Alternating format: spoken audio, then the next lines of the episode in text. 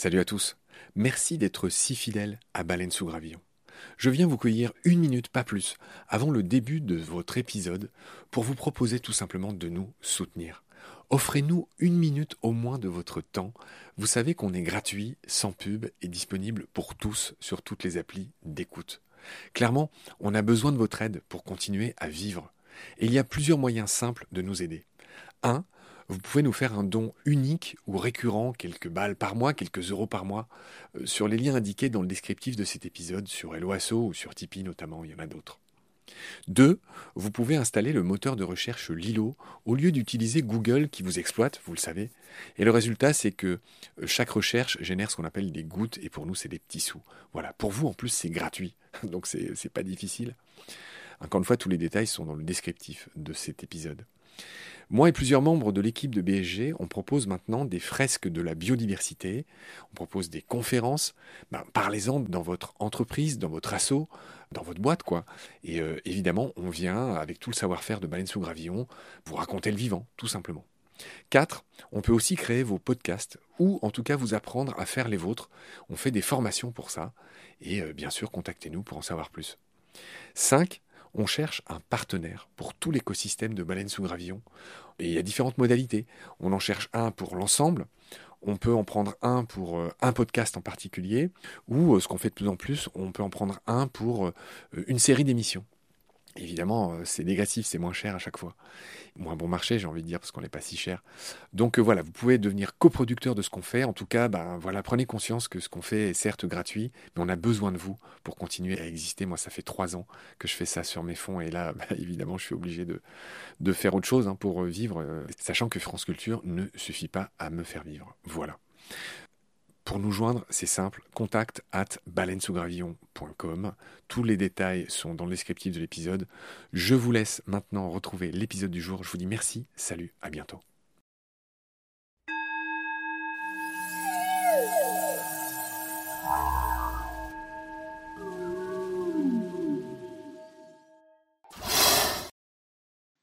Les yeux des menthes sont composés de plus de 10 000 omatidies, donc 10 000 facettes. Et dans la journée, chacune de ces omatidies sont isolées les unes des autres par des parois recouvertes de cellules pigmentaires. Du coup, elles sont vraiment isolées. C'est-à-dire que lorsqu'un rayon de lumière rentre obliquement dans l'omatidie, donc de travers, les cellules pigmentaires renvoient une partie de la lumière et on voit l'œil en couleur, donc euh, couleur verte ou brune, etc. Mais si le rayon de lumière rentre au centre de l'omatidie, donc dans le même axe que nous qui observons en fait cette menthe, toute la lumière est absorbée et la facette nous apparaît noire. C'est ce phénomène-là qu'on appelle la pseudopipie. C'est ce qui fait qu'à chaque fois qu'on se déplace, ça va être une facette différente qui va nous apparaître noire. Comme le point noir bouge, on a l'impression qu'elle nous suit du regard. La menthe nous voit sur euh, toutes ses facettes en fait. Enaloel Matteo Espada est une passionnée d'insectes. Elle a fait un master d'écologie à Montpellier. Et c'est la créatrice du compte Insta, Le Monde des Minuscules. Aujourd'hui, nous allons parler avec elle des menthes. Ces belles prédatrices, aussi solitaires que cannibales. Et ceci explique sans doute cela. Quelques informations liminaires que je tire de l'article de l'entomologiste Nicolas Moulin, publié sur l'excellent site Passion Entomologie, créé par l'ami Gilles Benoît, que je salue au passage. Un peu comme Baleine sous gravillon, Benoît s'est choisi comme logo un magnifique et incroyable animal. La mouche aux yeux pédonculés. Un insecte qui a des yeux de requin marteau. Rien que pour ça, la visite de son site Passion Entomologie vaut le détour. Actuellement, les menthes comptent près de 2500 espèces, réparties en 16 familles. C'est en Afrique que les menthes sont les plus diversifiées, 900 espèces, soit presque un tiers de toutes. Il y a autour de 500 espèces en Asie et aux Amériques, un peu moins de 200 en Océanie, et seulement 25 en Europe. La France, elle, ne compte que 8 espèces, dont la plus connue du grand public est la Mantis religiosa, la célèbre montre religieuse. Mais la petite préférée de la plupart de nos amis naturalistes et photographes, c'est souvent l'ampuse, alias le diablotin, une menthe cornue d'un mimétisme incroyable. Il en sera évidemment question dans ces épisodes. Sur la piste des menthes, chapitre 3 de notre voyage du jour dans le monde des insectes. C'est parti. Salut Anna. Salut Marc. Je suis ravi de te retrouver, le moment est solennel, c'est notre dernier épisode ensemble. Est-ce que je peux dire que j'ai gardé le meilleur pour la fin, à savoir les menthes, les menthes religieuses, l'ordre des mentoptères, et je commence tout de suite par te demander combien il y a d'espèces de menthes dans le monde, combien il y en a en France? En France, il y a 9 espèces, et dans le monde, il y en a 2400. On est donc un peu pauvre, un peu comme les phasmes. Oui, c'est fou. Hein. Tu disais par exemple dans les précédents épisodes qu'il y avait 139 espèces de coccinelles. Je sais pas si les gens ont conscience qu'il y a autant d'espèces de coccinelles différentes, mais pour le coup, les menthes, tu me disais que pour la plupart des gens, ils pensaient qu'il y avait qu'une seule espèce, à savoir la fameuse menthe religieuse toute verte. Exactement. Ou alors deux espèces, la menthe verte et la menthe brune. Mais là aussi, c'est faux. On va détailler les neuf espèces à la fin de cet épisode, mais je voudrais commencer par rappeler l'étymologie de menthe. Mante est un mot qui signifie devineresse, prophétesse. C'est un mot qui a été attribué déjà par les Grecs. À l'époque de Théocrite, j'ai noté 300 avant Jésus-Christ, la menthe s'appelait déjà comme ça pour cette attitude hiératique, religieuse, cette attitude figée où elle ne bouge pas. Les menthes, tu vas nous le raconter, chassent à l'affût et elles ont ces espèces de pattes repliées. On a l'impression qu'elles prient et c'est drôle parce que les chrétiens qui ont ressenti le besoin de mettre leur grain de sel jusque dans les menthes, bah justement, précisément, les ont appelées religieuse, c'est-à-dire que en fait c'est presque un pléonasme, c'est presque une répétition. La menthe, ça veut déjà dire que ce sont des animaux qui sont un peu des devins, qui sont un peu sacrés d'une certaine manière, et donc c'est les chrétiens qui ont rajouté le religieuse parce qu'on a l'impression qu'elle prie. Les menthes ont une tête triangulaire, elles ont des grands yeux, elles peuvent tourner cette tête à 180 degrés, hein, c'est utile pour des chasseresses, pour des prédatrices. Elles ont des yeux très espacés les uns des autres, des yeux composés, typiques des insectes. Chacune des facettes s'appelle une omatidie. Et je suis content parce que tu vas enfin m'expliquer quelque chose. Je me suis toujours posé la question ce que c'était et comment ça marchait. C'est quand on regarde de près une menthe, on a l'impression qu'elles ont une tache sombre sur l'œil qui nous suit du regard et cette tache sombre a été euh, bien étudiée, bien répertoriée. Ça s'appelle la pseudopupille. Explique-moi à quoi ça correspond. Alors, les yeux des menthes sont composés de plus de 10 000 omatidies, donc 10 000 facettes. Et dans la journée, chacune de ces omatidies sont isolées les unes des autres par des parois recouvertes de cellules pigmentaires. Du coup, elles sont vraiment isolées. C'est-à-dire que lorsqu'un rayon de lumière rentre obliquement dans l'omatidie, donc de travers, les cellules pigmentaires renvoient une partie de la lumière et on voit l'œil en couleur, donc euh, couleur verte ou brune, etc. Mais si le rayon de lumière rentre au centre de l'omatidie, donc dans le même axe que nous qui observons en fait cette menthe, toute la lumière est absorbée et la facette nous apparaît noire. C'est ce phénomène-là qu'on appelle la pseudopupille c'est ce qui fait qu'à chaque fois qu'on se déplace, ça va être une facette différente qui va nous apparaître noire. Et c'est surtout ce qui fait, je rebondis sur ce que tu dis, qu'on a l'impression que l'insecte nous regarde et nous suit du regard. Exactement, parce que comme le point noir bouge, on a l'impression qu'elle nous suit du regard. Mais ce n'est pas le cas. Alors, l'insecte nous voit, mais il ne nous suit pas du regard. En fait, c'est juste un phénomène optique. Exactement. C'est-à-dire que la menthe nous voit sur euh, toutes ses facettes en fait. Le phénomène de tache noire, c'est vraiment juste un rayon de lumière qui est absorbé totalement par une des facettes. C'est ça le point noir qu'on voit. Je vais te dire un truc très amoureux. Rien que pour ça, je suis content d'avoir fait l'épisode. Tu vois, l'épisode pour moi pourrait s'arrêter là. Ça tombe bien parce qu'on est très fatigués, toi et moi. Bref, on va quand même pas tourner Kazakh si vite et laisser nos auditoristes comme ça. Est-ce que tu veux ajouter quelque chose sur les yeux des menthes? Oui, on voit parfois des menthes avec les yeux qui sont entièrement noirs et on me demande pourquoi ma menthe a les yeux noirs? Est-ce que c'est une maladie?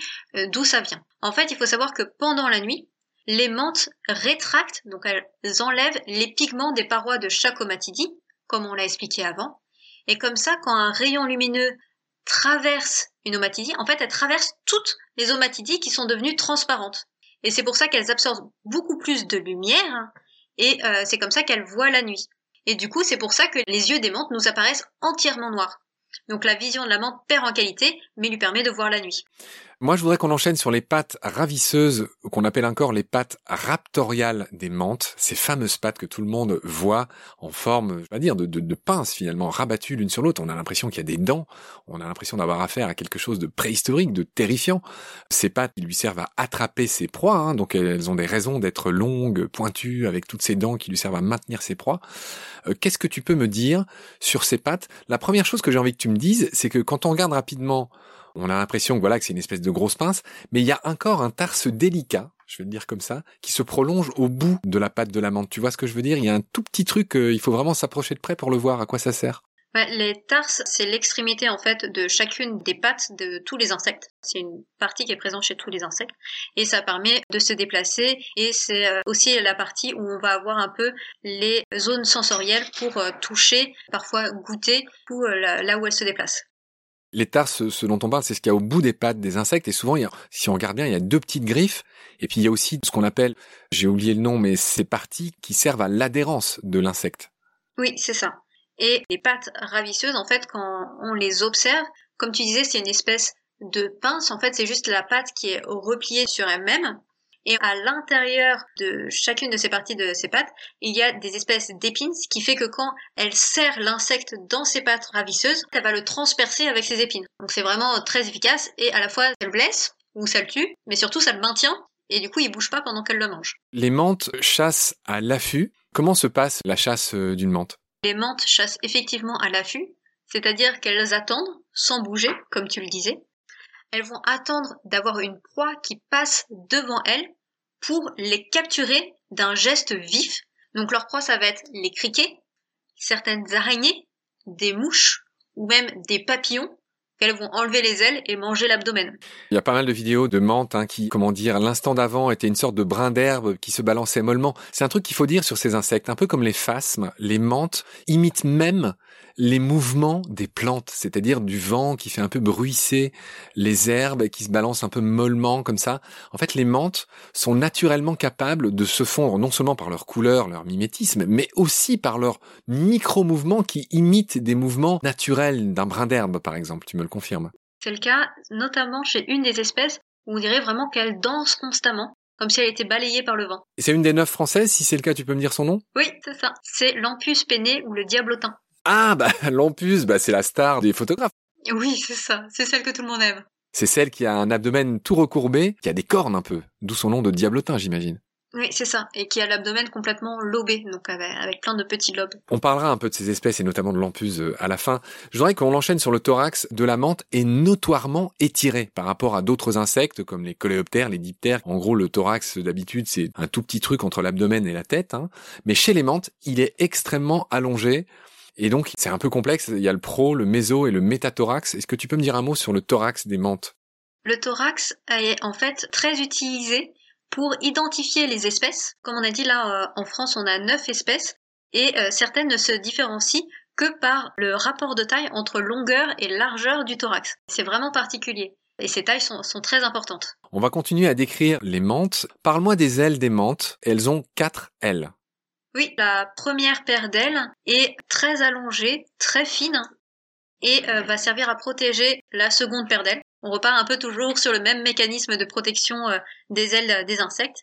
Et euh, la deuxième paire d'ailes, elle est en éventail et est complètement repliée sous cette première paire d'ailes. Mais en fait, ces ailes sont très très grandes et ça leur permet de voler sur des distances assez conséquentes, enfin plusieurs mètres quoi. Alors moi j'ai noté que les femelles, bien souvent, étaient trop lourdes pour voler. En tout cas, c'est ce que j'ai lu dans, dans, la littérature. Tu me le confirmes? Pour les femelles qui ont euh, leurs œufs et qui sont fécondées et qui sont gravides, oui, elles sont lourdes. Après, euh, pour les euh, jeunes femelles qui sont encore toutes fines, qui ne sont pas encore reproduites, non, elles peuvent voler. D'accord. Pas d'antiféminisme de ma part envers nos amis les menthes. Que dire vite fait Leur abdomen est divisé en 10 tergites ou tergites, c'est le nom des segments qu'elles ont sur le dos, et 9 sternites sur la face ventrale. Je passe vite sur ces notions un peu compliquées. Voilà, c'était juste pour dire tergite et sternite. C'est bien les mots qu'on consacre aux différents segments de l'abdomen. Hein c'est exactement ce que tu as dit, mais ça ne se limite pas aux menthes. C'est le cas en fait chez tous les insectes. Sternite et tergite, c'est utilisé chez tous les insectes. Ah oui, d'accord. Je pensais qu'il y en avait 10 et 9 partout, mais non. En fait, c'est variable. Alors, on va parler d'un des aspects les plus intéressants des menthes et que tout le monde connaît, c'est que malheureusement, Monsieur Mante résiste assez peu souvent à l'après-coït. Les mantes sont cannibales et les femelles mangent, je ne sais pas comment dire, leur amant, leur partenaire, euh, leur mâle. Exactement. Mais l'idée reçue est que c'est systématique. Et ça, c'est faux. Une étude a été faite d'ailleurs pour étudier à quelle fréquence euh, ça se fait. Et en fait, ça arrive une fois sur trois chez la menthe religieuse. Il faut savoir que c'est surtout la menthe religieuse qui mange les mâles, en tout cas en France. Et cette étude a été faite en captivité et en conditions naturelles. Donc c'est vraiment une fois sur trois, donc c'est pas si énorme que ce qu'on croit. En fait, les femelles ont absolument besoin d'avoir des protéines pour être en capacité de pondre, et si elles n'en ont pas assez, si elles ont faim et besoin de protéines, le mâle, en gros, est un parfait candidat à portée de patte pour se rassasier. Mais si la femelle a déjà tout ce qu'il faut, si elle est bien nourrie, elle tuera pas le mâle, elle en a aucun intérêt. C'est débattu euh, cette histoire de cannibalisme. Quel est l'intérêt que la femelle mange le mâle Et donc apparemment il y aurait deux pistes. La première, c'est que les scientifiques auraient constaté que l'accouplement est amélioré lorsque la femelle commence à manger le mâle, l'expulsion de sperme est plus efficace. Et donc, paradoxalement, enfin, il n'y a pas que l'histoire des protéines après coup, mais le, coït est plus efficace lorsque la femelle euh, s'empare du mâle. C'est une première piste qui a été explorée.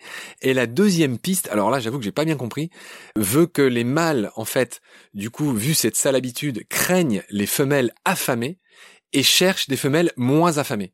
Et du coup, ils en rencontreraient plus, et du coup, ça favoriserait euh, la dispersion de l'espèce. C'est ce que j'ai cru comprendre. Est-ce que tu as entendu parler de cette théorie? La première théorie, oui. Euh, si tu as déjà vu un accouplement de menthe, quand elle arrache la tête du mâle, on voit que les mouvements de l'accouplement sont beaucoup plus frénétiques, ce qui corrobore cette théorie. Pour la deuxième théorie, par contre, je n'en avais pas entendu parler. Bon, c'est bien, c'est clair, c'est net. Donc en tout cas, c'est débattu, on ne sait pas trop ce qu'ils se disent, mais il fallait le citer. Alors, tu as tenu à me parler aussi des œufs des menthes qui sont, comme dans le cas de beaucoup d'insectes, disposés dans ce qu'on appelle une oothèque. Donc sur le modèle de bibliothèque ou de médiathèque, eh ben, l'oothèque, c'est une sorte de sac qui contient les œufs. Donc pourquoi tu as tenu à me parler des oothèques des menthes? Parce que justement, il n'y a pas tant d'insectes que ça qui euh, pondent leurs œufs sous forme d'oothèque. Et euh, tout le monde ne connaît pas ce terme. Donc les zoothèques, c'est une petite euh, formation en fait qui est fabriquée autour des œufs en même temps que la ponte. Donc c'est de euh, l'écume brassée d'air qui va se solidifier et qui va faire une petite structure de 2 à 4 cm de long et qui va surtout isoler et protéger les œufs du froid car les mandres vont passer l'hiver sous forme d'œufs. Du coup, ils sont tous rangés et alignés dans des petits compartiments et on les trouve souvent sous les pierres si vous soulevez des pierres ou à la base euh, de tiges sèches. D'accord. J'ai aussi noté un mot compliqué sur les menthes, mais toujours pareil, qui raconte quelque chose, je trouve, de très intéressant. C'est que les menthes seraient hémimétaboles. Avec toi, dans un épisode précédent, on a parlé des insectes qui sont holométaboles, comme les papillons, c'est-à-dire, en gros, holométabole, ça veut dire que l'insecte change radicalement entre la larve et l'adulte. En gros, la chenille se transforme en papillon après le stade de nymphe et donc il y a un changement radical et complet. La larve ressemble pas du tout à l'adulte. Tu nous avais parlé quand on avait parlé des punaises des hétérométaboles comme les punaises, c'est-à-dire que en gros la larve ressemble déjà à l'adulte et c'est une série de mues successives et il n'y a pas de stade immobile de nymphe comme il y a chez les papillons. Et là j'ai appris que les menthes étaient elles hémimétaboles. Ça veut dire quoi? Du coup, les hémimétaboles sont un type d'insectes hétérométaboles, donc c'est-à-dire qu'ils vont euh, pouvoir grandir par mues successives la larve, le juvénile ressemble beaucoup à l'adulte et il va juste grandir et euh, développer ses ailes s'il en a. Il est différencié en fait des hétérométaboles parce qu'il y a un stade supplémentaire qui s'appelle les sub-imago. Donc c'est un stade en fait juste avant d'être adulte. Imago ça veut dire adulte. Merci Anna Noël. On a fini sur ces bonnes paroles. J'espère que ça a intéressé ceux qui nous écoutent. Et puis je vais te retrouver très vite pour un deuxième épisode. Salut Anna. Salut Marc.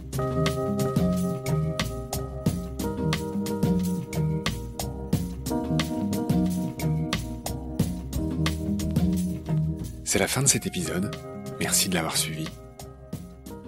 Merci de partager le lien de Baleine sous Gravillon et de vous abonner si vous avez aimé.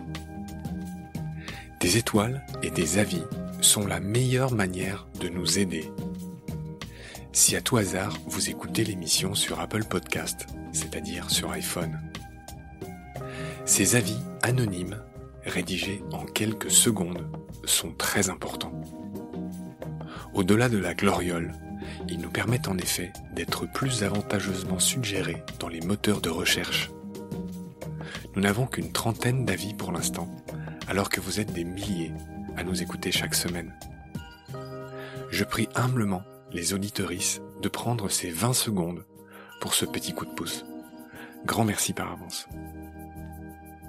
Celles et ceux qui le souhaitent peuvent aussi nous aider en faisant un don, même minime, sur le site Tipeee ou Helloasso.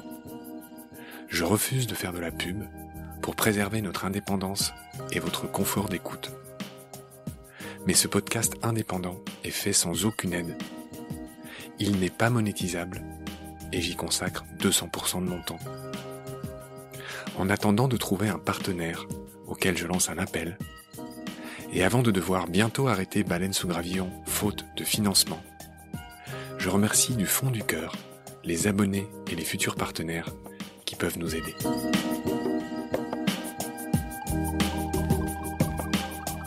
Vos critiques, conseils et suggestions sont toujours les bienvenus sur la page Facebook de Baleine sous Gravillon. Je remercie aussi tous les photographes animaliers qui viennent chaque semaine en toute simplicité, en toute générosité, partager leurs sublimes photos sur la page de Baleine sous Gravillon. Je remercie enfin mes équipiers pour leur aide précieuse. Sans oublier Félix Labande, l'auteur sud-africain de la chanson de générique. Je vous retrouve très vite pour un nouvel épisode. Et d'ici là, prenez soin de vous et de ce qu'il y a autour de vous. Merci. À bientôt.